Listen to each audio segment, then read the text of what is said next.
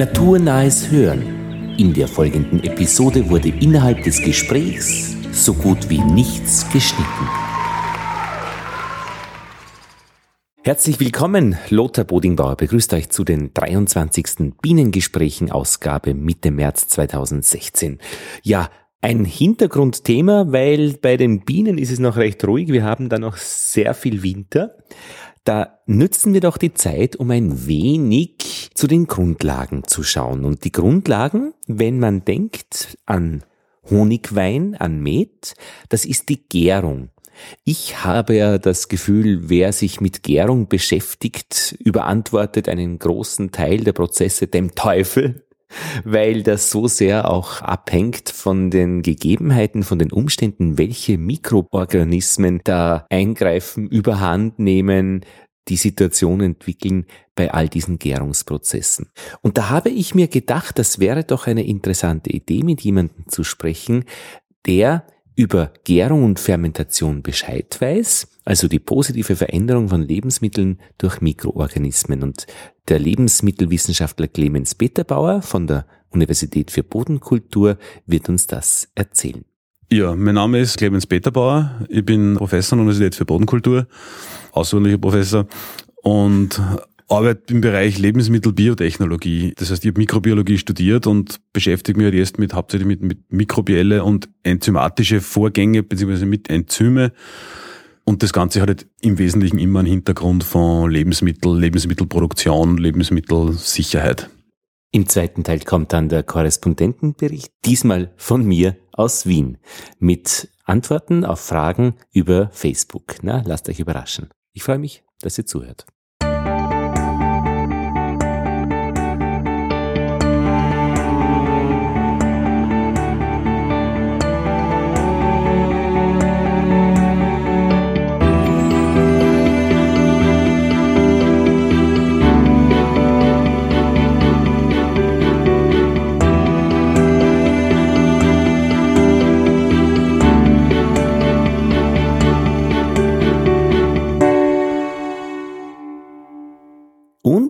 Ja, wir starten jetzt mit Clemens Peterbauer und einigen Begriffsbestimmungen. Er hat ja gesagt, er ist Spezialist für mikrobielle Vorgänge und Enzyme.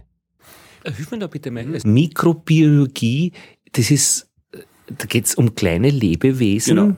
Der Mikrobiologie ist alles, was sie beschäftigt mit Mikroorganismen, also so einzellige Tiere wie Pantoffeltierchen werden meistens eher von Zoologen behandelt, allerdings ähm, und Bakterien und Pilze im Wesentlichen. Virologie ist ein bisschen ein Grenzfall. Virologie wird ebenfalls noch vom, vom, äh, zur Mikrobiologie gerechnet. Äh, Algen eher dann, sind mehr Botaniker meistens, äh, aus, mit Ausnahme von Blaualgen. Oh ja, also Bakterien. Pilze und ihre Stoffwechselprodukte. Genau, genau. Und die, die Vorgänge, ihre Vorgänge, Stoffwechsel, Vermehrung äh, etc. und was ist uns zu machen. Und Enzyme, äh, Enzyme? Enzyme sind Katalysatoren. Das ist also was das Platinzeug im Auspufftopf macht, im Cut, äh, ist eine bestimmte Reaktion, die geht es um eine chemische Reaktion, die normalerweise unter so Umgebungstemperaturen nicht ablaufen würde weil man Energie reinstecken muss. Und die kann man dann, das kann man auch machen, indem man einfach Energie reinsteckt. Und wenn man das vermeiden will, kann man auch einen Katalysator einsetzen, der diese, heißt Aktivierungsenergie herabsetzt. Dann kann das ablaufen, so eine Reaktion unter ganz unterschiedlich natürlich, aber halt unter wesentlich verträglicheren Bedingungen bis hin eben zu ja, Körpertemperatur, Raumtemperatur. Und alle Stoffwechselvorgänge im menschlichen Körper und überhaupt alles eigentlich im menschlichen Körper, in jeder Zelle wird von Enzyme katalysiert, angetrieben und, und bewerkstelligt.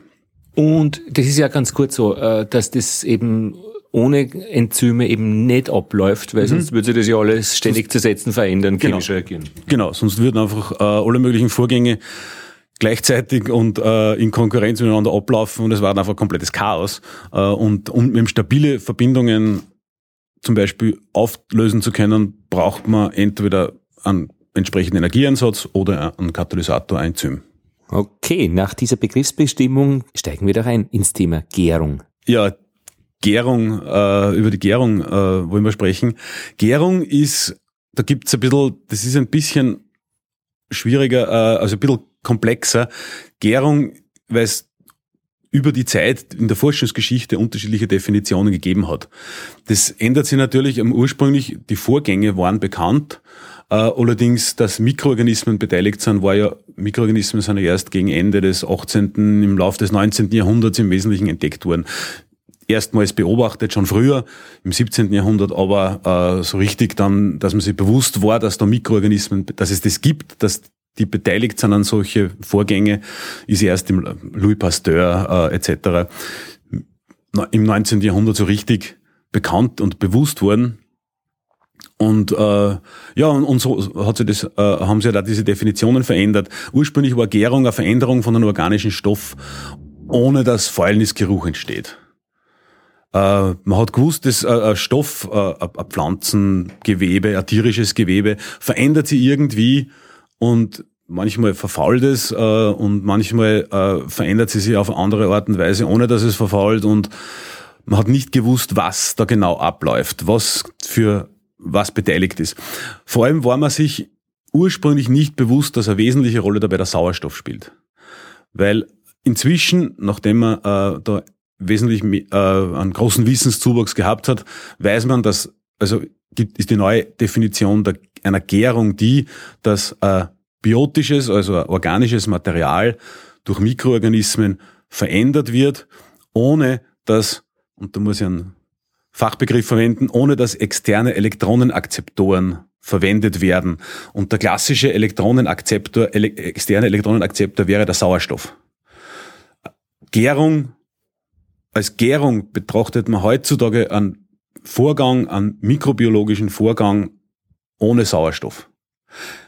Es gibt natürlich Gärungsvorgänge, die, wo Sauerstoff nicht ausgeschlossen wird, wo er gegenwärtig sein kann, die aber trotzdem, also die in Gegenwart von Sauerstoff ablaufen können, aber ohne dass der Sauerstoff in irgendeiner Form beteiligt ist.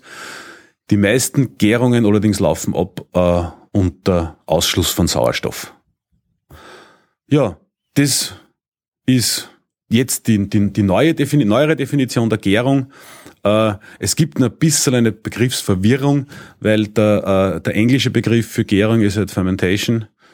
Und Fermentation im Deutschen wiederum wird eher in, in, in ein, zwei anderen Bedeutungen verwendet. Äh, einerseits genau wie im Englischen, also wie man, verwendet man im Deutschen wie im Englischen den Begriff Fermentation, Fermentation für einen Gärungsprozess äh, andererseits für Veränderungen von meistens pflanzlichen Stoffen, wie zum Beispiel im äh, Kakaobohnen, Tabakblättern und ähnliches, wo aber Luftabschluss zum Beispiel keine Rolle spielt.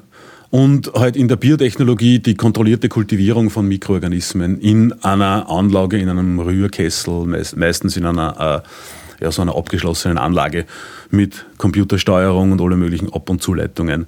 Das wird ebenfalls als ist eigentlich eine Kultivation, aber die wird auch gerne als Fermentation bezeichnet. Gärung ist ein Vorgang zur Energiegewinnung. Ein Stoffwechselvorgang zur Energiegewinnung, der sehr weit verbreitet und sehr vielfältig äh, verbreitet ist, auch im, im Bereich der Mikroorganismen. Mikroorganismen sind einzellige Organismen, mikroskopisch klein, daher der Name, äh, die sie von höheren, sogenannten höheren Zellen, tierischen, pflanzlichen Zellen, auch deutlich unterscheiden, dadurch, dass sie eine wesentlich einfachere interne Struktur haben. Oder eigentlich so gut wie keine interne Struktur. Men pflanzliche und tierische Zellen haben äh, auf der subzellularen Ebene nur sowas wie ja, wie Organe, Organellen. Äh, Bakterien haben das alles nicht. Das ist einfach ein, ein, ein, ein winziges Gefäß, wo Stoffwechselvorgänge ablaufen. Und Beispiele für Mikroorganismen? Mikroorganismen, ähm, die Hefe, Bäckerhefe, Bierhefe, Weinhefe, äh, was alle die gleichen Mikroorganismen sind. Ist ein Pilz? Ist ein, Hefe ist ein Pilz, ja. Äh, ist an sich verwandt mit Schimmelpilzen, schaut allerdings anders aus. Schimmelpilze sind bekannt, dass sie diese, diese fädigen, filzig aussehenden Überzüge bilden, zum Beispiel auf schlecht gelagertem Brot, auf Obst, auf äh, und ähnlichem. Äh, Hefen sind einzellig, rundlich, schauen ein bisschen aus wie ein American Football im Wesentlichen. Ähm, circa fünf Mikrometer groß, wenn man sich was darunter vorstellen kann. Ähm, Und Hefen sind, äh, sind aber eben spezialisiert auf ein bisschen äh, andere Standorte als Schimmelpilze. Bakterien wie äh, Milchsäurebakterien, äh, die im, im Joghurt äh, vorhanden sind, Darmbakterien, e, e, e. coli, Enterobakterien, eine Menge Krankheitserreger natürlich, äh, Pneumokokken, die Lungenentzündung auslösen können, äh, Yersinia, der Erreger der Pest äh, und viele andere. Bakterien sind im Wesentlichen überall da, im Boden, in allen möglichen Ablagerungen an den Oberflächen von allen Orten von Substraten, vor allem natürlich Pflanzen, äh, findet man Bakterien. Und alle machen Gärung? Nein, ähm, sehr viele machen Gärung. Gärung ist äh, vereinfachte Form der Energiegewinnung. Für die fortgeschrittene Form wäre die Atmung. Jetzt nicht im Sinne von, das ist die körperliche Atmung, die Lungenatmung. Die Zellatmung ist eine Form der Energiegewinnung, wo eben ein Nährstoff, vereinfacht gesagt, der Zucker, äh, in ganz kleine Bestandteile zerlegt wird, komplett zerlegt wird, letztendlich zu äh, Kohlendioxid und, und, und Wasser und zu, zur Energiegewinnung. Dafür ist ein relativ komplexer Apparat von Enzymen notwendig, äh, ja, Zitratzyklus, Elektronentransportketten etc., um so ein Zuckersubstrat komplett abbauen zu können und das Maximum an Energie rausholen zu können. Äh, sehr viele Mikroorganismen verfügen über so einen komplexen Apparat nicht. Milchsäurebakterien wären eben das klassische, das wären da das klassische Beispiel, äh, wobei es durchaus unklar ist, ob die irgendwann einmal diesen Apparat in der Evolution entwickelt haben und dann später irgendwann der wieder verloren gegangen ist, weil er nicht unbedingt notwendig ist. Ähm, die meisten Mikroorganismen operieren unter sozusagen dem Gesetz der Sparsamkeit. Äh, man hat nichts, was man nicht wirklich braucht. Und sie sind häufig sehr stark angepasst an bestimmte Standorte, bestimmte ökologische Nischen ähm, und Enzymapparate, Stoffwechselwege, die sie an diesem Standort nicht brauchen, die gehen dann auch häufig einfach verloren.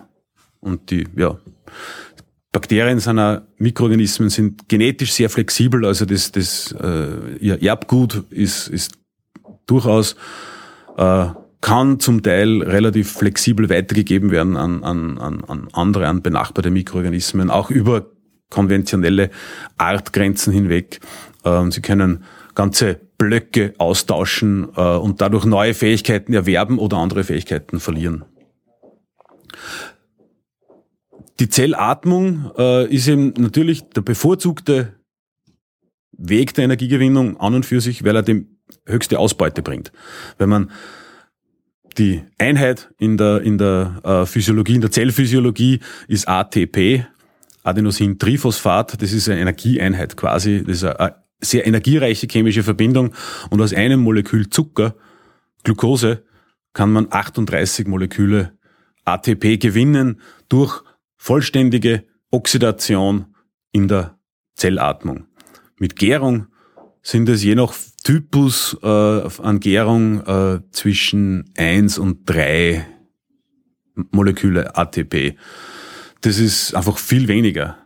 Und äh, trotzdem ist es super populär. Es ist trotzdem super populär, weil es den, es hat natürlich den Vorteil, dass man keinen Sauerstoff braucht dafür. Äh, für die Zellatmung ist ein sogenannter externer Elektronenakzeptor notwendig, der ganz am Ende dann äh, Elektronen aufnimmt und dabei zu Wasser wird. Das ist der Sauerstoff, der klassische, das klassische Beispiel. Es gibt noch andere Nitrat und Sulfat für ganz spezialisierte Mikroorganismen, aber hauptsächlich ist es der Sauerstoff. Sauerstoff ist allerdings nicht überall vorhanden. Er war lange Zeit in der Atmosphäre der Erde nicht vorhanden, ist erst irgendwann, keine Ahnung genau wann, äh, entstanden äh, und ist auch in der Umwelt nicht überall vorhanden.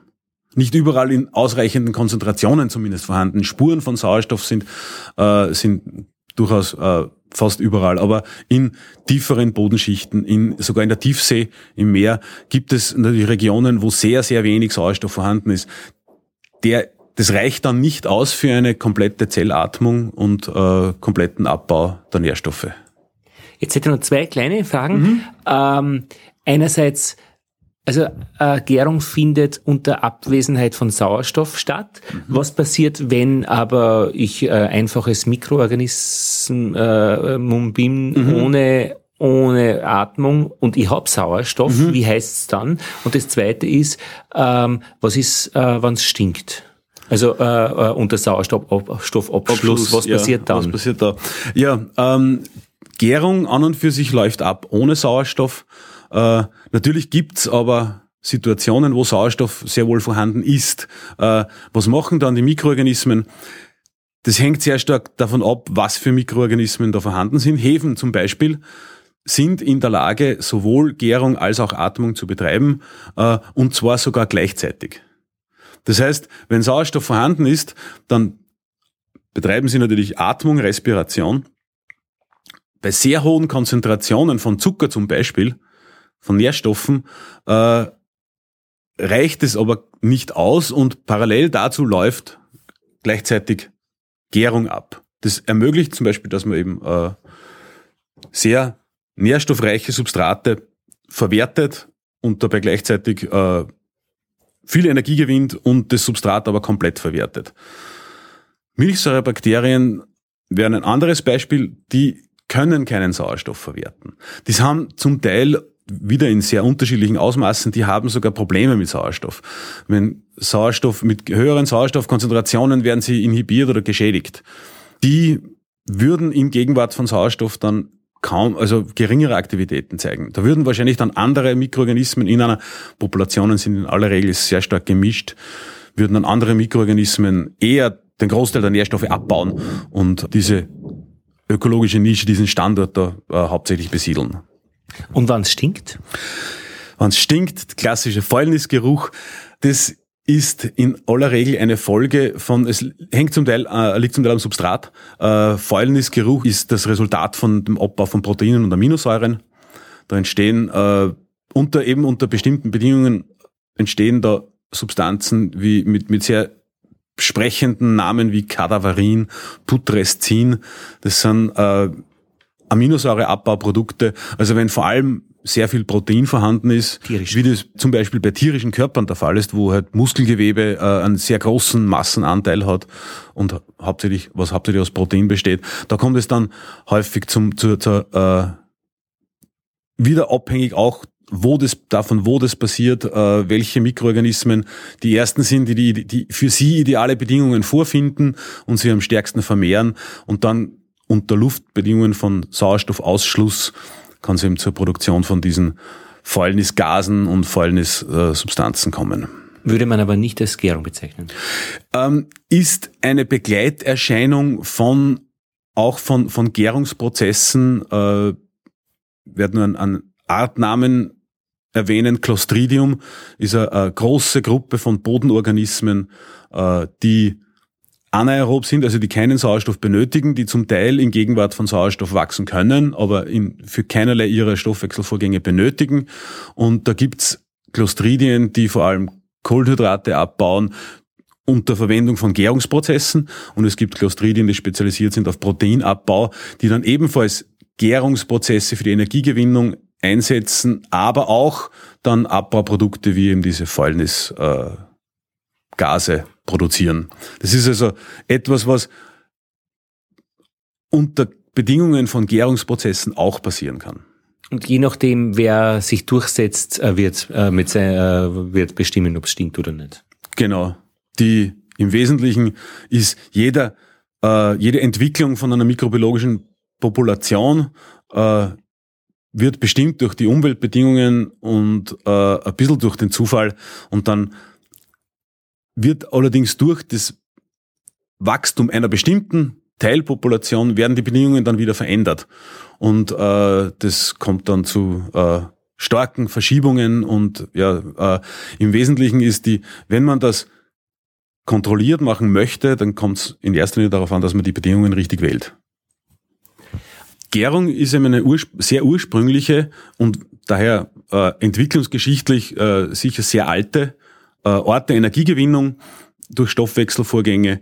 Und ja, hat sie, hat sie extrem bewährt, äh, weil sie vor, vor allem natürlich aufgrund ihrer, ihrer Flexibilität, sie ist, sie kann ablaufen, ohne dass man abhängig ist von äh, irgendeiner anderen Substanz außer der Energiequelle, außer der, meistens ist es eine Kohlenhydratquelle äh, und sonst ist nichts notwendig. Gärung findet aber nicht nur, wird aber nicht nur von Mikroorganismen betrieben. Äh, Gärungsvorgänge finden auch in äh, tierischen Zellen zum Beispiel statt. Äh, immer dann, wenn die Sauerstoffversorgung nicht wirklich gewährleistet ist. Also auch beim Menschen? Auch im menschlichen Körper. Das klassische Beispiel ist, ich meine, es gibt ein bisschen, bin mir selbst nicht ganz sicher, aber das klassische Beispiel ist halt, äh, wenn man sich im Sport, wenn man sich sehr anstrengt und in den anaeroben Bereich reinkommt, wo der Energieverbrauch durch die körperliche Belastung so hoch ist, dass man mit der Atmung gar nicht nachkommt und äh, dann übersäuert der Muskel. Das ist, äh, gibt dann diese Laktattests, die man, die, die, die bei der Leistungsdiagnostik äh, allgegenwärtig sind. Und das Laktat ist das Produkt der Gärung. Da wird dann eben die Energiequelle, der Zucker, wird äh, nicht vollständig abgebaut, kann nicht vollständig abgebaut werden zu CO2, weil der Sauerstoff fehlt, weil nicht genug Sauerstoff durch Atmung zur Verfügung gestellt werden kann und dann wird das Kohlenhydrat, die Energiequelle wird halt dann vergoren und dabei entsteht Milchsäure, die sich dann in den Muskeln ablagert und äh, anscheinend den Muskelkater verursacht. Anderes Beispiel wären zum Beispiel äh, Quastenflosser.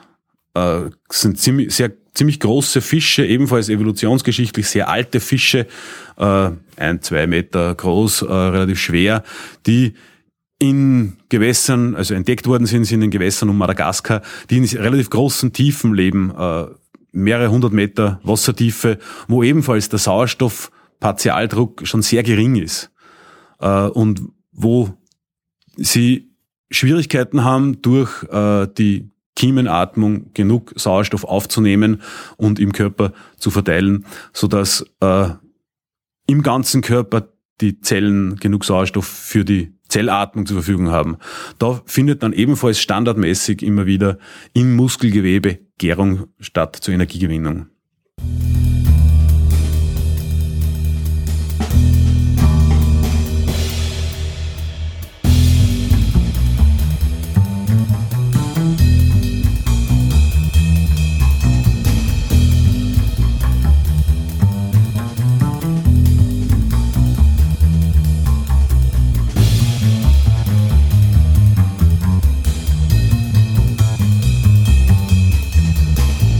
Wir kommen jetzt zum Thema Alkohol. Alkohol. Alkohol. Yeah. Ja, Gärung ist ein Stoffwechselvorgang in der Natur zur Energiegewinnung, der von, betrieben wird von sehr vielen Mikroorganismen wie Bakterien und Pilzen, äh, der aber auch im menschlichen Körper stattfindet, im Muskelgewebe zum Beispiel, äh, wenn nicht ausreichend Sauerstoff vorhanden ist. Das ist eben der Gegensatz von der Gärung, die ohne Sauerstoff auskommt und sehr schnell, unkompliziert abläuft, relativ einfach ist und aber eine geringe Energieausbeute bietet äh, und zum Unterschied die Atmung, die Zellatmung, die zu einer vollständigen Verwertung von Nährstoffen führt, äh, die aber einen sehr komplizierten Apparat mit sehr vielen beteiligten Enzymen benötigt und, und die äh, ausreichend, ausreichende Mengen an Sauerstoff benötigt. Gärung kommt ohne Sauerstoff aus. Es gibt immer wieder Berichte zu lesen äh, von zum Beispiel äh, Elefantenherden, die in ein Dorf eindringen und dort alles kurz und klein schlagen. Und man hat äh, dann manchmal festgestellt, dass diese Elefanten ganz offensichtlich betrunken sind oder Affenhorden, äh, ja in, in Afrika, in Indien, Affenhorden, die sich äh, destruktiv, äh, quasi vandalistisch benehmen und die offensichtlich, wo dann festgestellt worden ist, die sind offensichtlich betrunken. Das ist ein Resultat von natürlich vorkommenden Gärungsprozessen. Äh, überreife Früchte sind natürlich das, das ideale Material für eine Gärung. Äh, sehr hoher Zuckeranteil im Fruchtfleisch. Ähm, wenn die dann überreif werden und die Frucht, das pflanzliche Gewebe, das Fruchtgewebe ein bisschen zerfällt äh, und finden Mikroorganismen unter anderem Mikroorganismen, die zur Gärung befähigt sind, da ideale Bedingungen vor. Hefepilze wären das vor allem Hefen, die sehr gut angepasst sind auf hohe Zuckerkonzentrationen, die unter diesen Bedingungen dann Alkohol produzieren. Und wann Tiere wie Affen oder Elefanten dann diese teilvergorenen Früchte konsumieren, dann konsumieren sie Alkohol und werden betrunken. Und man kann sich sehr gut vorstellen, dass es solche Beobachtungen waren, die Menschen dazu gebracht haben, äh, sich das anzuschauen, wie sich solche pflanzlichen Gewebe, vor allem, also vor allem Pflanzen, äh, unter bestimmten Bedingungen dann verändern und was da dann rauskommt. Und ja, und so ist man dann, hat man dann festgestellt, dass sich pflanzliche Gewebe unter bestimmten Bedingungen auf eine Art und Weise verändern, die der Mensch als positiv oder als angenehm empfindet. Äh, interessanterweise, und ich bin jetzt nicht sicher, wie sehr das belegt ist, ähm, ist man ist das Bier als alkoholisches Getränk, was ja ein Gärungsprodukt ist, dass das Bier früher entdeckt oder erfunden worden als der Wein, was interessant deshalb, weil der Wein technologisch wesentlich unkomplizierter zu produzieren ist. Äh, Weinproduktion ist rein die vom, äh, vom, vom Menschen vorgenommene äh, natürliche Gärung von Weintrauben. Weintrauben und andere ähnliche zuckerreiche Früchte äh, enthalten hauptsächlich an der Oberfläche, aber auch teilweise im Pflanzengewebe äh, drinnen enthalten bestimmte Mikroorganismen, die an diese äh, diesen bestimmten Standort sehr gut angepasst sind. Dazu gehören eben unter anderem äh, immer eine Reihe von Hefearten. Und wenn man dieses Fruchtgewebe dann, dieses Obstgewebe dann homogenisiert, also zerquetscht und mit Wasser vermischt, dann finden diese Hefen ideale Bedingungen vor, um sich sehr stark zu vermehren und unter diesen Bedingungen äh, Alkohol zu produzieren. Das ist meistens wird dabei kein tatsächlicher bewusster Luft, also häufig wird kein bewusster Luftabschluss vorgenommen, aber es wird auch kein Sauerstoff zugeführt. Das heißt, der Sauerstoff, der in der Flüssigkeit in dieser Maische gelöst ist, wird relativ rasch durch Stoffwechselvorgänge verbraucht. Es wird über die Oberfläche ein bisschen Sauerstoff aufgenommen, aber nicht, nicht, nicht wirklich ausreichend. Äh, und dann laufen eben die sauerstofffreien Gärungsvorgänge ab und das ist eben hauptsächlich die, äh, die Produktion von Alkohol. Das ist etwas, was auch heute nach wie vor teilweise unter völlig natürlichen Bedingungen abläuft.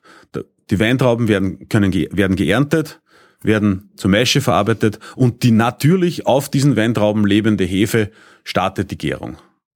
Die Bedingungen sind dadurch, sind dabei so gewählt, dass es eben die Weinhefe der Organismus ist, der die besten Bedingungen vorfindet und daher der Organismus ist, der sich, der sich am schnellsten vermehrt, am äh, stärksten ausbreitet und die gesamte äh, mikrobiologische Population dominiert und der natürlich dann die, den Großteil der Stoffwechselvorgänge vornimmt, die den Zucker, den Traubenzucker zu Alkohol verwandeln.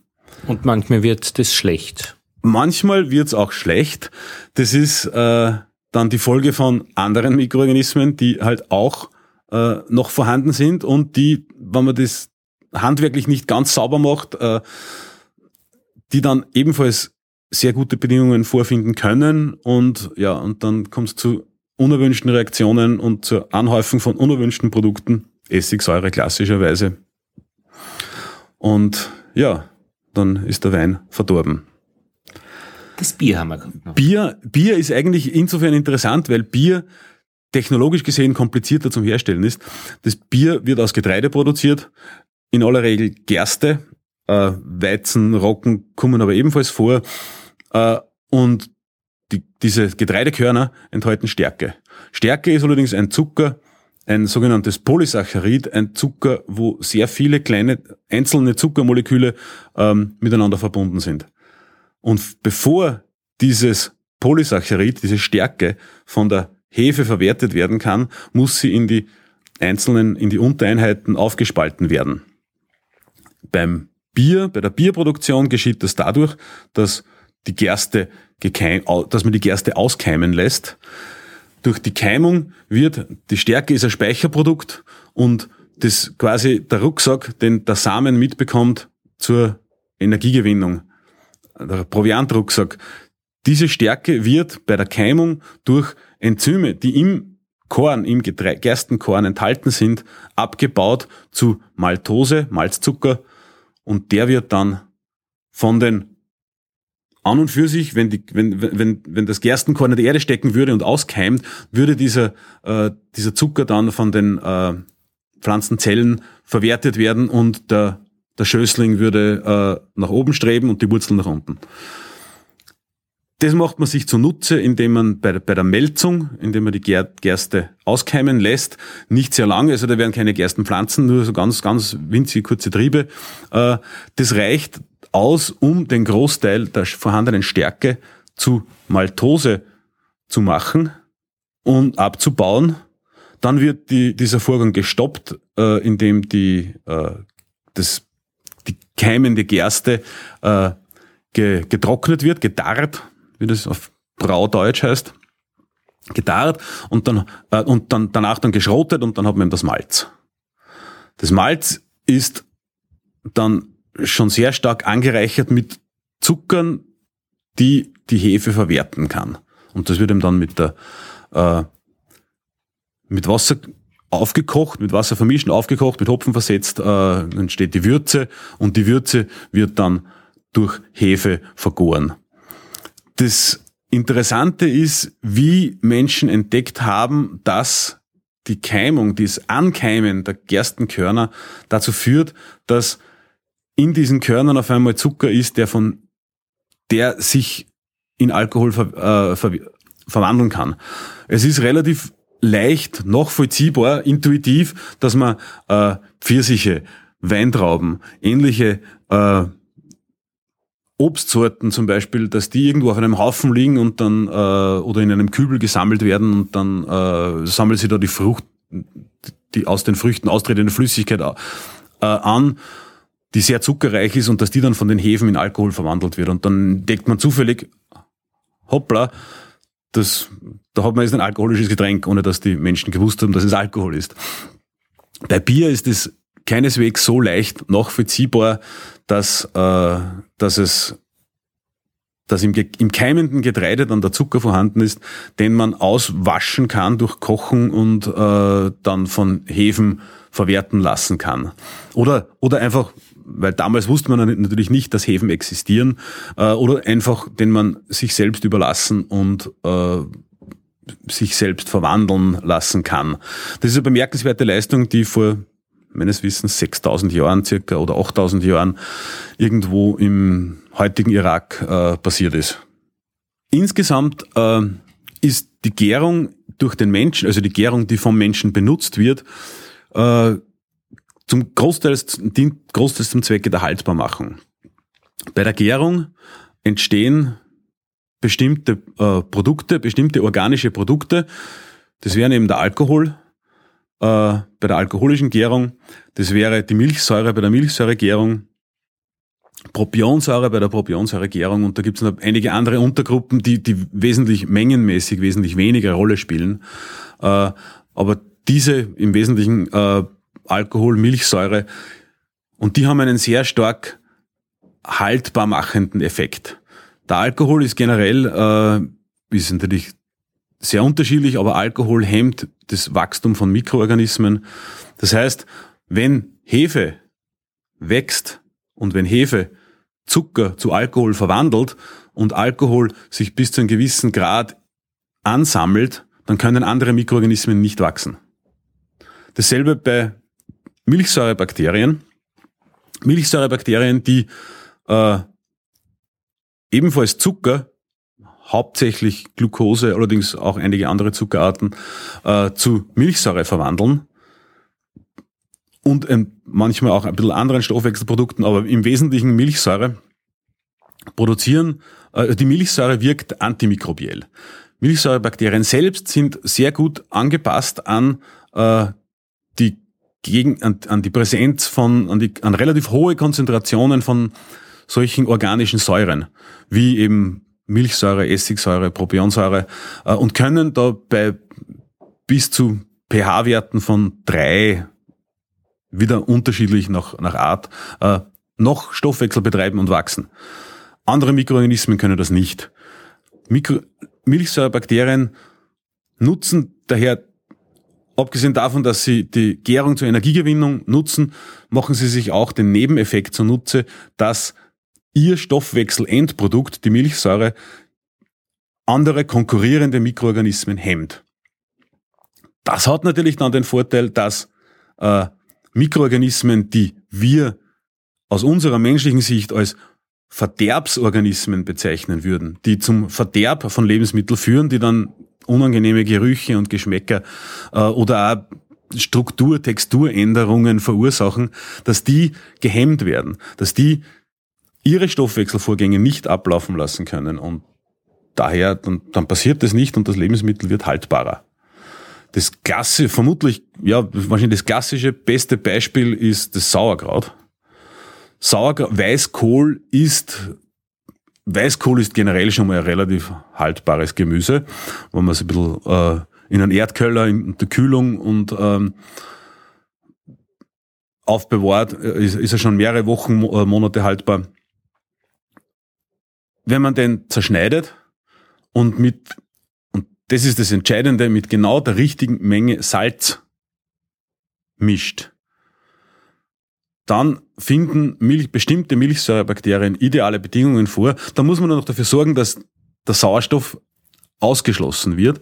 Das heißt, das, also technologisch wird es einfach so gemacht, dass äh, das kleingeschnittene Kraut mit dem Salz in einen großen Bottich gelegt wird und der Bottich wird äh, mit einer dichten Folie abgedeckt und dann quetscht man nur die Luft raus und legt der Gewicht oben drauf, um äh, den Luftabschluss sicherzustellen.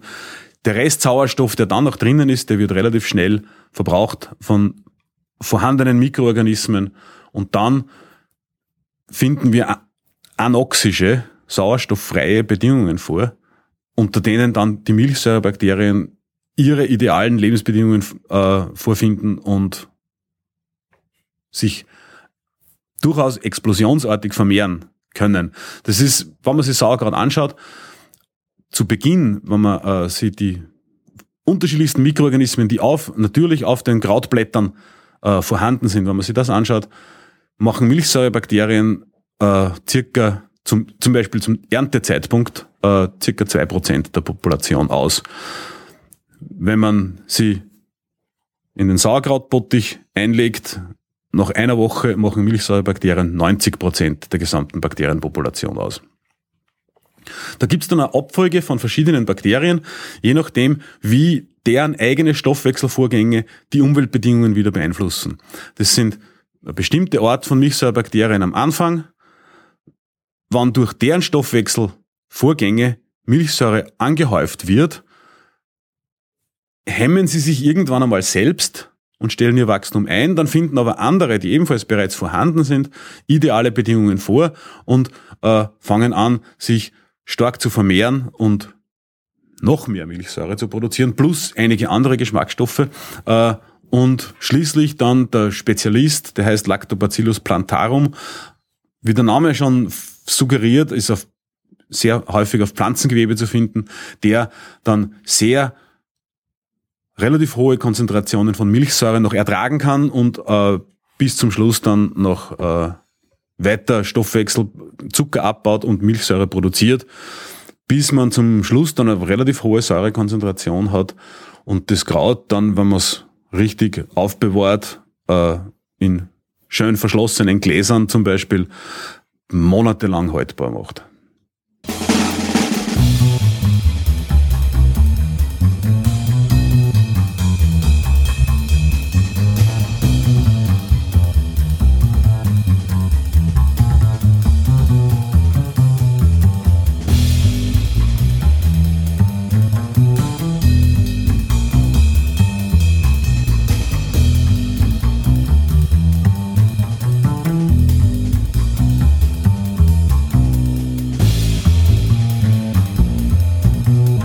Das Wissen, Lebensmittel auch haltbar zu machen, ist eines der Erfolgsrezepte der Menschheit. Der wesentliche Vorteil von Gärung und Anhäufung von Gärungsprodukten ist eben, dass die, das Material, in dem die Gärung stattfindet oder, oder das vergoren wird, dass es dadurch haltbarer wird. Die meisten, fast alle Gärungsendprodukte hemmen das Wachstum von Mikroorganismen, von schädlichen Mikroorganismen, von Verderbsmikroorganismen und ja, und das führt dann dazu, dass ähm, der, Traubensaft, der Traubensaft ist nicht besonders gut haltbar. Äh, ein vergorener Traubensaft ist in einer gut verschlossenen Flasche jahrelang haltbar.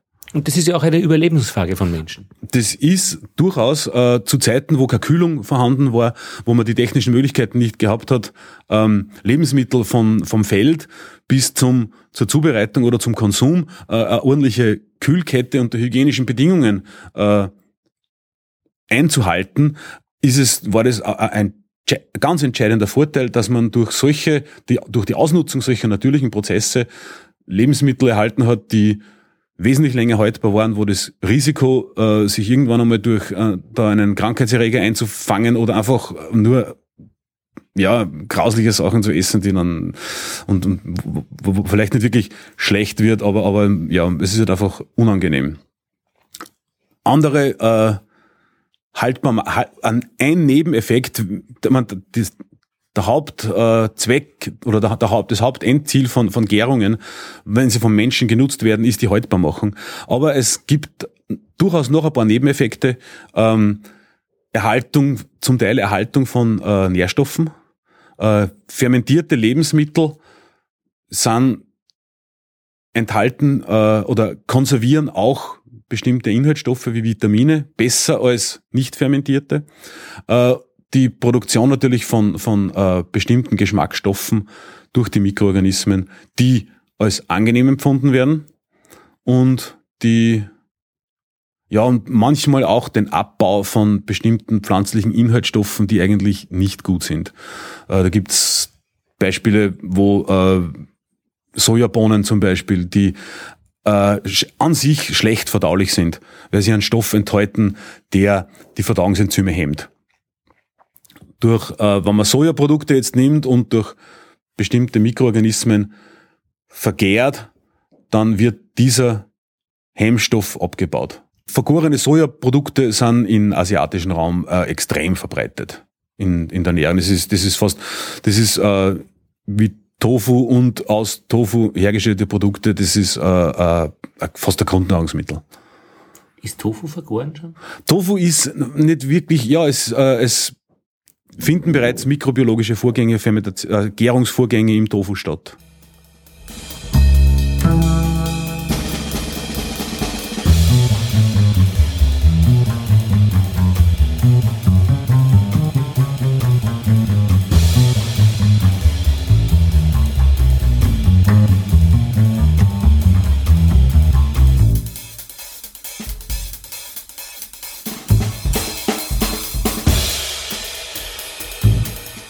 Und jetzt schauen wir uns die Fermentation näher an. Neben den am weitesten verbreiteten oder vom Menschen am häufigsten genutzten Gärungsarten wie Milchsäuregärung und alkoholische Gärung gibt es dann noch andere, die eine Kombination darstellen im Wesentlichen, andere Fermentationsprozesse, die praktisch eine Kombination darstellen aus gewissen mikrobiologischen Aktivitäten, bakteriellen Stoffwechselaktivitäten und Vorgängen, die in dem Pflan meist pflanzlichen Gewebe äh, natürlicherweise nach der Ernte ablaufen.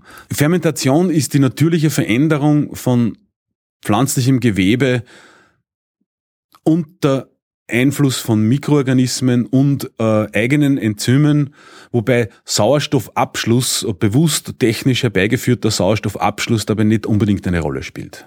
Ein Beispiel wären zum Beispiel äh, Kakaobohnen. Kakaobohnen, die, äh, bevor sie dann irgendwann geröstet und vermahlen und zu Kakao, Schokolade etc. verarbeitet werden, die unter ebenfalls besonderen gewählten Bedingungen gelagert werden und äh, man, nimmt, man nutzt dabei eben Stoffwechselvorgänge von auf den Kakaobohnen lebenden Mikroorganismen und die Enzyme, die in den Kakaobohnen selbst auch nach der Ernte und dem eigentlichen Absterben des Pflanzengewebes noch aktiv sind, äh, um die Inhaltsstoffe der Kakaobohne noch ein bisschen zu verändern. Das äh, führt dann, äh, da werden bestimmte äh, Inhaltsstoffe abgebaut und umgebaut, führt dann meistens zu einer Anhäufung, ähnlich wie bei, bei, bei klassischen Gärungsprozessen, wo diese Sachen ebenfalls ablaufen, parallel zur eigentlichen Gärung, zur Produktion von, von Gärungsendprodukten. Da werden Proteine abgebaut zu Aminosäuren, die Aminosäuren wiederum zu verschiedenen Aldehyden, Schwefelverbindungen etc. Das sind alles aromaaktive Substanzen, die dann auch eben dazu beitragen, dass fermentierte Lebensmittel immer wieder natürlich auch Geschmackssache äh, sehr geschätzt werden. Käsereifung zum, äh, ist da vielleicht das bekannteste Beispiel. Äh, Tee Tee wird ebenfalls gelagert und unter, nicht unter bewusstem Luftabschluss, also wird nicht vergoren, aber Teeblätter werden äh, eine Zeit lang gelagert, sich selbst überlassen und unter dem Einfluss von pflanzlichen Enzymen in den Teeblättern und auf den Teeblättern lebenden Mikroorganismen werden bestimmte äh, Substanzen ab und andere aufgebaut, die dann eben zum letztendlich zum Geschmack, zum Aroma äh, des Tees beitragen. Das gleiche passiert bei, äh, bei Kaffeebohnen. Äh, wer möglicherweise ist bekannt, äh, spezieller Kaffee, der äh, indonesische Kopi Luwak, wo die Kaffeebohnen von kleinen Tieren, also Zibetkatzen idealerweise, äh, gefressen und dann wieder ausgeschieden werden, weil sie nicht verdaut werden. Aber die Enzyme aus dem Verdauungstrakt dieser Katzen verändern bestimmte Anteile der Kaffeebohne und äh, produzieren dann Aromen, die, ja, die dann sehr geschätzt werden.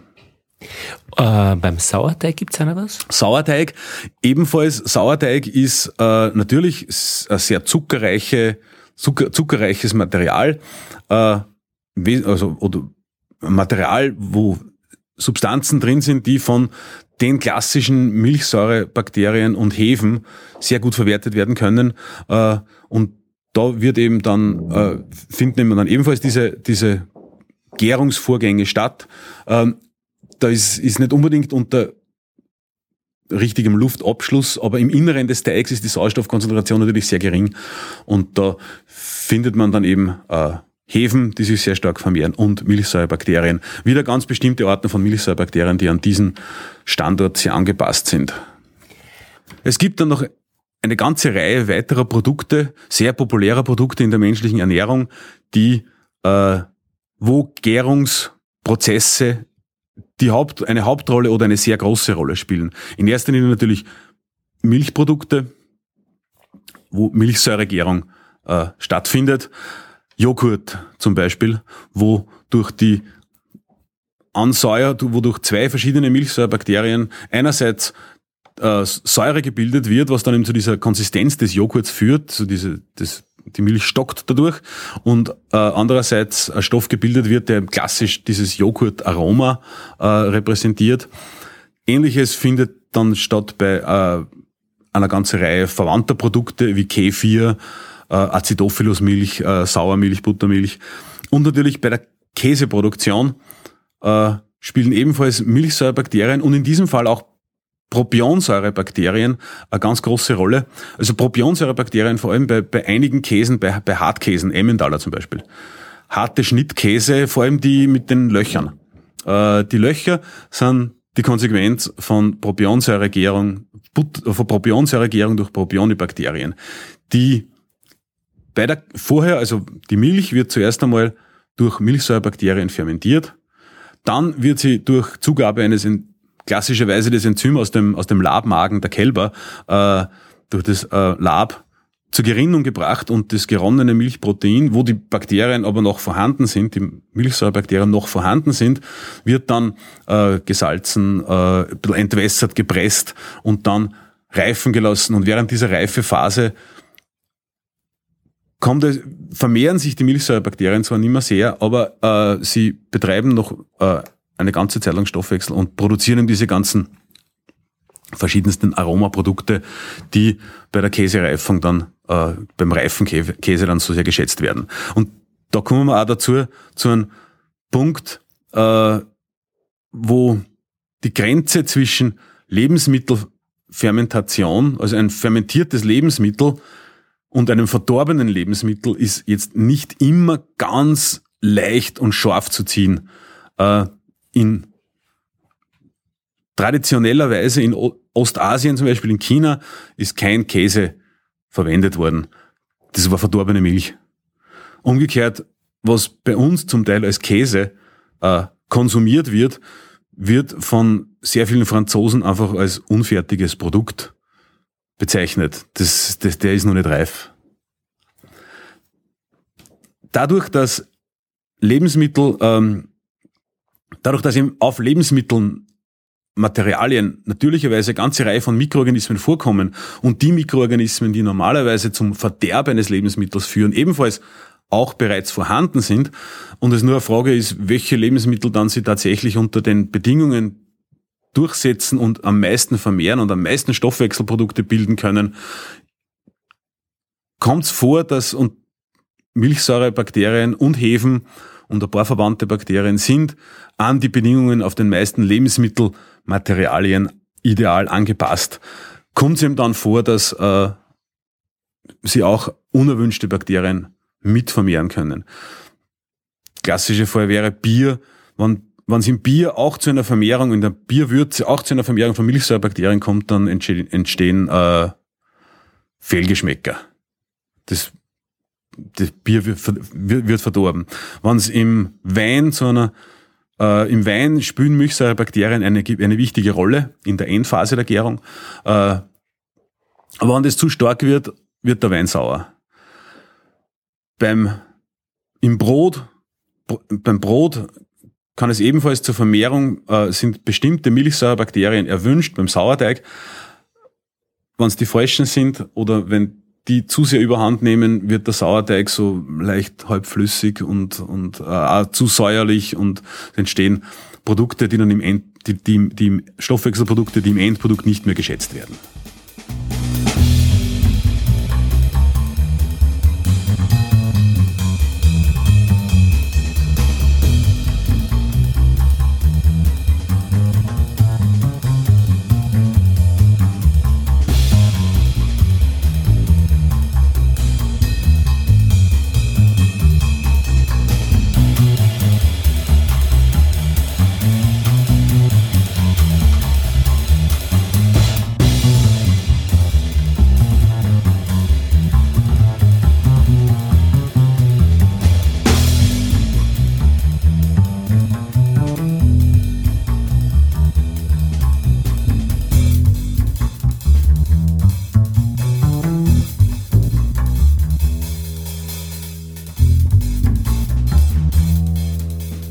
Die Essigsäuregärung, sagt Clemens Peter Bauer, ist eigentlich genau genommen keine Gärung. Ja, Essigsäure wird einerseits von bestimmten Mikroorganismen wie Milchsäurebakterien äh, durch Gärungsprozesse produziert. Die klassische Essig Essigproduktion allerdings, die technische Essigproduktion, Produktion von Speiseessig, das wird von äh, Essigsäurebakterien vorgenommen und das ist keine Gärung. Das ist eine Reaktion, das ist eine Oxidationsreaktion, die Sauerstoff verbraucht. Das ist ganz kritisch bei der Essigproduktion. Gut, die, die, die alt, vor allem die, die alte klassische Methode, dass die, äh, die Essigmutter, die an der Oberfläche der, äh, der Flüssigkeit schwimmt, dass die nicht gestört wird, nicht absinkt, äh, weil wenn die in die Flüssigkeit hinein absinkt, dann hat sie zu wenig Sauerstoff, dann kann die Essigproduktion nicht stattfinden, Produktion nicht stattfinden. Und wann so eine Population einmal die Produktion, die Oxidation des Alkohols zur Essigsäure eingestellt hat, dann fangen sie nicht mehr neu an damit. Dann braucht man eine neue, dann muss man neue, muss man neu anzüchten. Essigmutter ist die sogenannte Kamhaut, die sich an der Oberfläche zum Beispiel, kann man, je nachdem, es gibt ja Essig aus verschiedensten ähm, Ausgangsmaterialien. Apfelessig zum Beispiel macht man aus Apfelmost. Wenn man Apfelmost ähm, stehen lässt, dann bildet sich äh, an der Oberfläche eine Haut aus Essigsäurebakterien, die den vorhandenen Alkohol im Apfelmost zu Essigsäure umwandeln. Das ist eben eine streng sauerstoffabhängige Reaktion, die, äh, wo man, wenn man das technisch durchführen möchte, wo man unbedingt aufpassen muss, dass das Sauerstoffzufuhr äh, gewährleistet ist. Die Vorstufe, die alkoholische Gärung, läuft ohne Sauerstoff ab. Aber für die Umwandlung des Alkohols in Essig ist Sauerstoff unbedingt notwendig. Was macht die Forschung da immer? Die Forschung, äh, ja, einerseits geht's nach wie vor darum, dass äh, weniger die Gärungsprozesse als äh, die parallel ablaufenden Stoffwechselprozesse besser verstanden werden.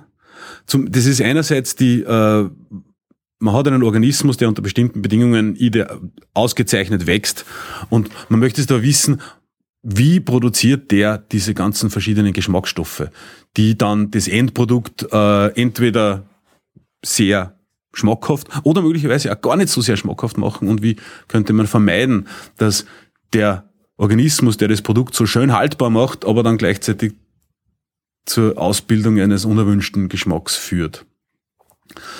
Äh, das Verständnis von, der, von die Gärungsprozesse selbst äh, von einigen äh, einigen Stoffwechselwegen äh, wird ebenfalls nach wie vor erforscht, vor allem auch um äh, anstatt eines bestimmten standardmäßig vorkommenden Gärungsendprodukts ein anderes Produkt herstellen zu können. Technische Produktion von nicht ja, natürlich, Milchsäure wird nach wie vor technisch produziert auch, äh, aber Produktion von statt Milchsäure einer anderen organischen Säure äh, aus Mikroorganismen. Das sind äh, nach wie vor äh, gibt äh, enorm viele Forschungsarbeiten, die da ablaufen. Weiteres großes Feld ist die Verwertung von Substraten. Die Substrate, also die Energiequellen, die Ausgangsmaterialien für einen Gärungsprozess. Das klassische äh, Ausgangsmaterial ist Glucose, Traubenzucker. Äh, dann gibt's natürlich auch alle anderen Arten von Zuckern, äh, Fruchtzucker, Milchzucker, Rohrzucker, die Malzzucker, Maltose und andere, die in unterschiedlichsten Ausmaßen von bestimmten Organismen verwertet werden können. Ein äh, riesiges Thema in der letzten Zeit ist äh, die Verwertung von pflanzlicher Biomasse. Pflanzliche Biomasse, Reststoffe, äh, sei es aus Holz, Pflanzenmaterial, das nicht gegessen wird, das nicht konsumiert wird, das als Energiequelle dienen könnte. Dazu ist es notwendig, dieses Pflanzenmaterial zuerst abzubauen zu verwertbaren Zuckern.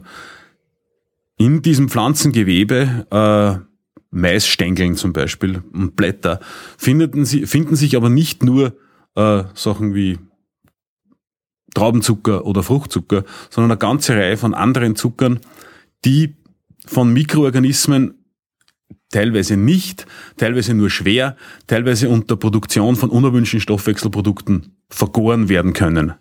Der klassische Fall ist, dass äh, Zucker wie Xylose, die verwandt ist mit dem, also der Süßstoff Xylitol aus dem Trauben, aus, aus dem Kaugummi, der wird aus Xylose produziert.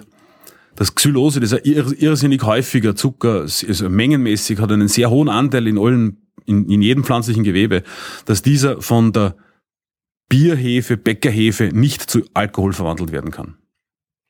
Es gibt allerdings andere Organismen, die können das. Andere verwandte Hefearten können das. Wie kann man eine Hefe dazu bringen, den Zucker zu vergären? Weil die Hefe natürlich, die, die Bäckerhefe äh, und die Bierhefe, äh, die am besten sind für die Alkoholproduktion. Die sind in der Lage, die höchsten Alkoholkonzentrationen, die höchsten Alkoholmengen zu produzieren. Allerdings nicht aus Zuckern, die in hohem Ausmaß in der Natur vorhanden sind, in riesengroßen Mengen an sich verfügbar sind. Äh, wie kann man sie dazu bringen, einen anderen Zucker ebenfalls zu vergären als das, den an und für sich normalerweise bevorzugten.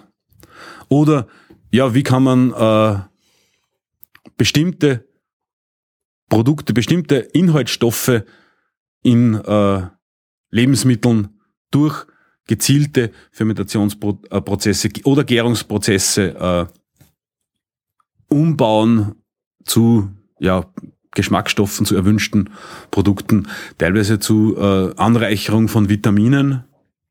Man kann welche, welchen Zusatznutzen kann man erzielen, indem man bestimmte Mikroorganismen für einen Gärungsprozess einsetzt. Man nimmt zum Beispiel ein, Jog äh, äh, Joghurt, man produziert Joghurt, man nimmt die Kultur äh, aus zwei verschiedenen, aus diesen zwei klassischen Joghurt-Starterkulturen, die Joghurt produzieren. Was kann man vielleicht noch für einen Zusatznutzen erhalten? Was, wo können wir schauen, dass wir diese, dass wir solche Bakterien finden, die nicht nur das Joghurt äh, zum Joghurt machen, sondern vielleicht noch zusätzliche Geschmacksstoffe oder zusätzliche Vitamine und ähnliche erwünschte Inhaltsstoffe produzieren. Äh, das ganze Gebiet, äh, das Feld der Gärungsprozesse und Fermentationsprozesse ist ein unheimlich komplexes und vielfältiges. Äh, einerseits ist es eine, eine, eine Technologie, die angewandt wird, eine ausgereifte Technologie, die in, mit Abweichungen und, und natürlich gewissen Feinheiten, Verfeinerungen, aber seit Jahrhunderten, teilweise Jahrtausenden bereits angewandt wird, technologisch angewandt wird. Andererseits ist es, äh, und gerade durch moderne Möglichkeiten, moderne Methoden in der mikrobiologischen Forschung, zellbiologischen Forschung, in der chemischen Analytik, äh, kommt man auf Aspekte, äh, werden Aspekte entdeckt und rücken in den Mittelpunkt, die dann ja einfach ganz neue Möglichkeiten ähm, bieten, die gerade die Verwertung von natürlichen Rohstoffen, äh, nachwachsenden natürlichen Rohstoffen, im Wesentlichen Pflanzenzellwände. Äh, was kann man aus diesen Pflanzenzellwänden machen? Abgesehen davon, dass Pflanzenzellwände, die Zellulose, äh, äh, schon wunderbares Material an und für sich ist, kann man aus den einzelnen Teilen der Pflanzenzellwand ähm, verschiedenste Zucker herstellen und diese Zucker dann wieder zu verschiedensten anderen Endprodukten äh, umwandeln durch Gärungsprozesse. Im Gärungsprozesse durch abgewandelte, teilweise künstlich veränderte Gärungsprozesse, künstlich gesteuert, speziell gesteuerte Gärungsprozesse. Äh, gibt Substanzen, die können aus Zucker hergestellt werden und den Zucker kann man aus Pflanzenzellwänden gewinnen, die dann zu äh, Kunststoffen verwertet werden können, zu Plastik, also zu Polymeren. Es gibt äh, Milchsäure kann äh, verwendet werden zur Herstellung von Polymeren. Äh, das ist einerseits die Herausforderung, äh, oder gibt es einerseits die Herausforderungen, neu, so neue Gärungsprozesse äh, zu finden, beziehungsweise Gärungsprozesse, Mikroorganismen zu finden, die bestimmte Gärungsprozesse ablaufen lassen können und die dann in irgendeiner Form, die, die dann so zu verbessern, dass sie irgendwann einmal auch technisch nutzbar sind und wirtschaftlich nutzbar sind. Da gibt's irgendwo einen Mikroorganismus, zum Beispiel im Magen einer Kuh, der eine bestimmte Substanz herstellt. Und diese Substanz ist sehr interessant. Und der produziert die aber in Mengen von wenigen Mikrogramm, Milligramm vielleicht pro Liter. Äh, oder ist der Organismus ist vielleicht sehr schwer zu kultivieren der eine Organismus aus dem Magen der Kuh ist sehr schwer zu kultivieren. Ähm, wie kann man jetzt die Kultivierung dieses Organismus verbessern? Wie kann man den Gärungsprozess verbessern? Wie kann man die Ausbeute an dieser interessanten Substanz erhöhen und das irgendwann einmal vielleicht technisch nutzbar machen? Und das ist auch für dich spannend. Das ist äh, enorm spannend äh, und ja, hochinteressant, sehr herausforderndes. Beschäftigungsfeld, das sich ja ständig ändert und, und wo man, ja, wo es eigentlich jeden Tag was Neues gibt.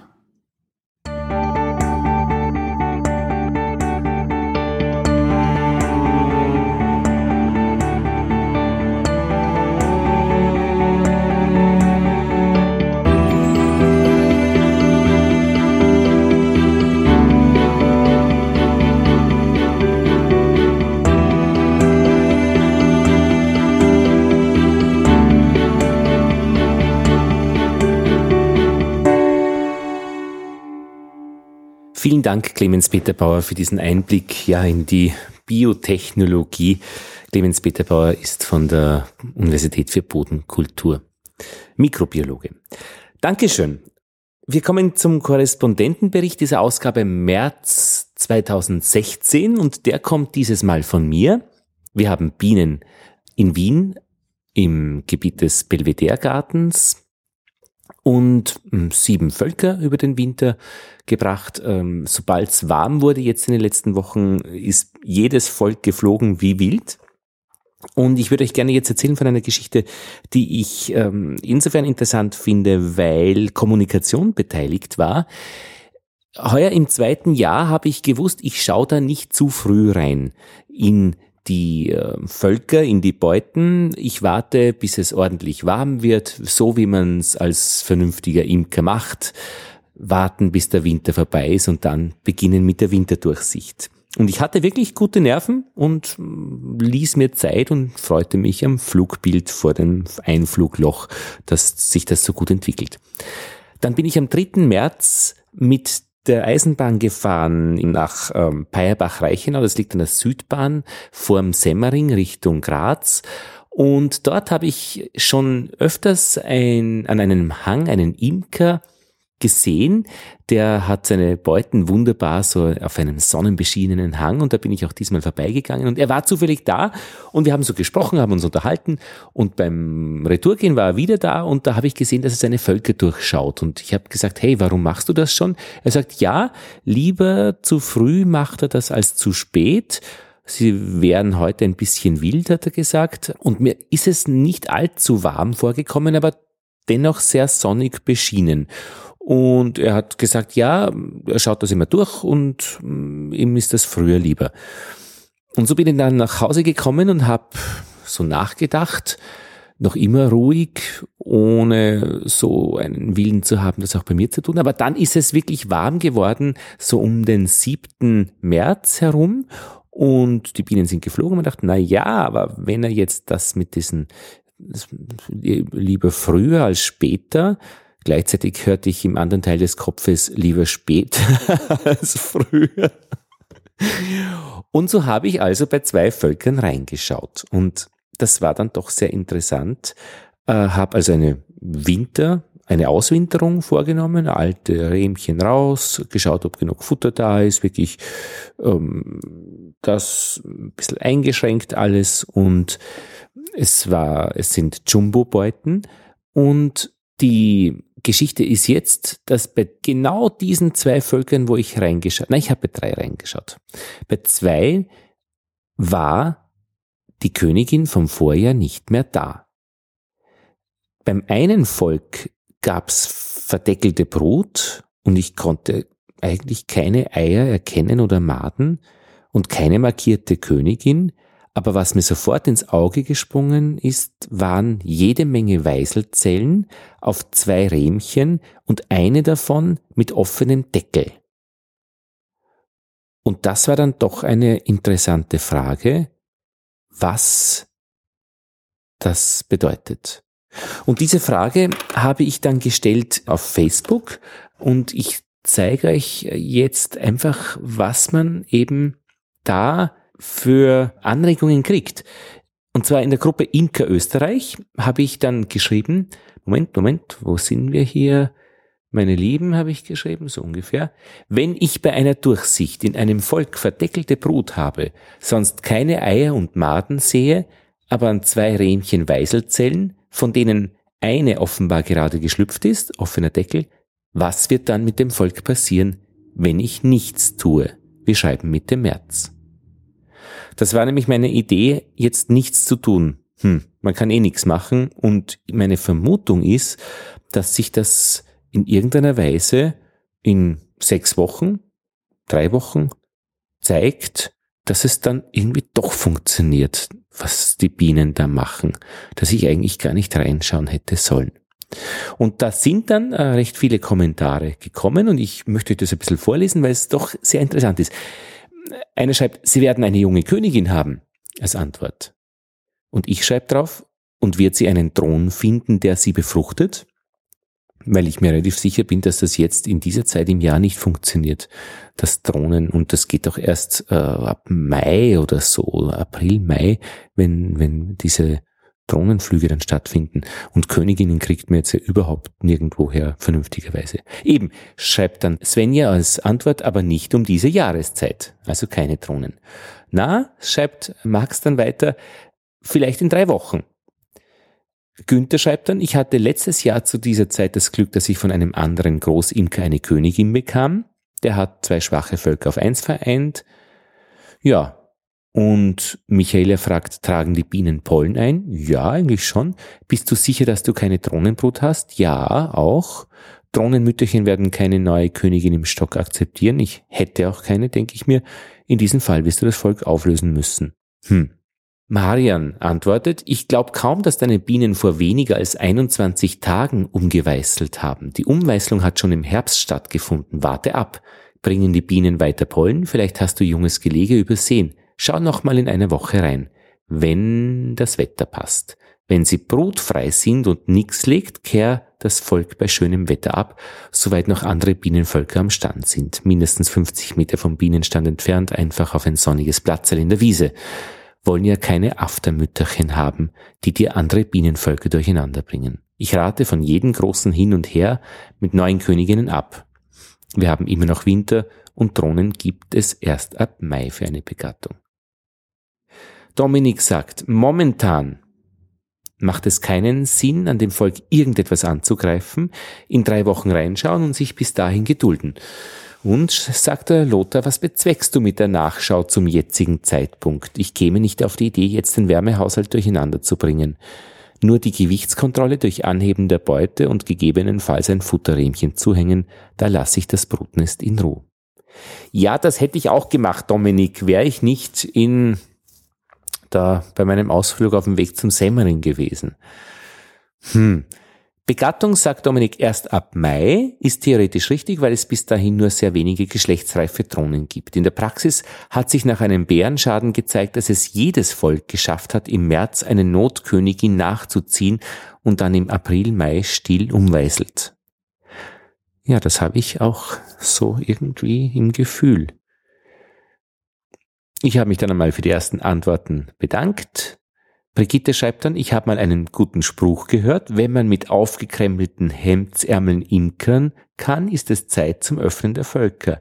Ja, das war ja eigentlich dann der Fall, als ich das gemacht habe, wie ich reingeschaut habe. Da war es wirklich warm.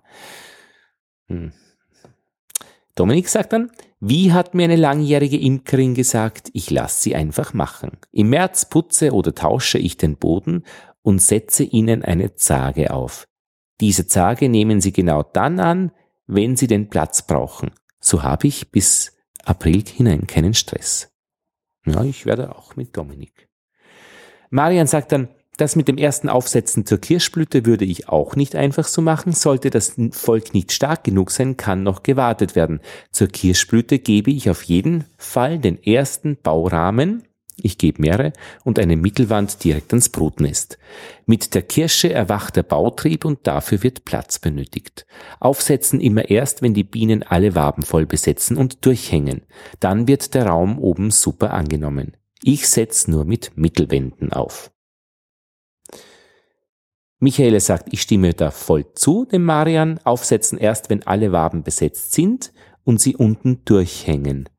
Wenn du im März schon eine Zage draufsetzt, störst du dann den, den Wärmehaushalt, weil es doch noch sehr kalte Nächte geben kann.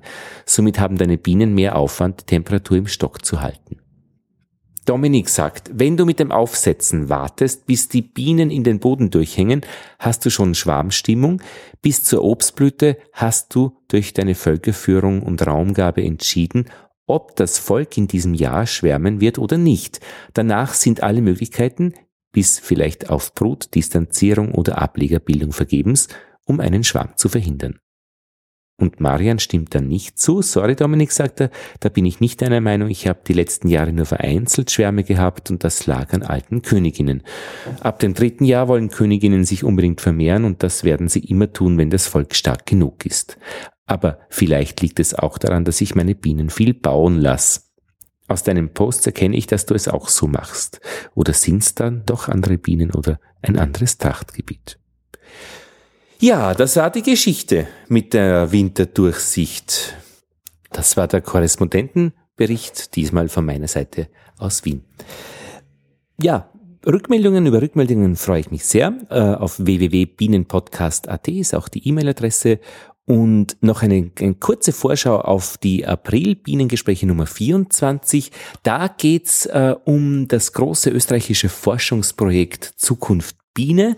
Und ich treffe Karl Kreilsheim von der Karl-Franzens-Universität Graz zu ja, Bienengesprächen live am 12. April in Mürzzuschlag um 19 Uhr. Schnupper-Uni heißt das Ganze. Und die Bienengespräche werden dort live aufgezeichnet. Die Bienengespräche Nummer 24 im Kunsthaus Mürz. Und wir sprechen über alles, was dieses Forschungsprojekt Zukunft Biene betrifft. Und natürlich auch mit Ergebnissen, wie es den Bienen in Österreich geht. Ja, aus der Sicht eines des Wissenschaftlers, der sich damit beschäftigt, mit Karl Kreilsheim. Das war's. Ich wünsche euch allen einen guten Start in den Frühling, wann er da noch kommt. Heute war es schon richtig warm, heute 17. März. Und, na, richtig warm, das ist natürlich ein Blödsinn. In der Sonne an der Hausmauer war es richtig warm, 10 Grad in Wien. Aber der Frühling kommt bestimmt, es wird nicht mehr lange dauern und dann geht die Post ab. Alles Gute, Lothar Bodingbauer verabschiedet sich aus Wien.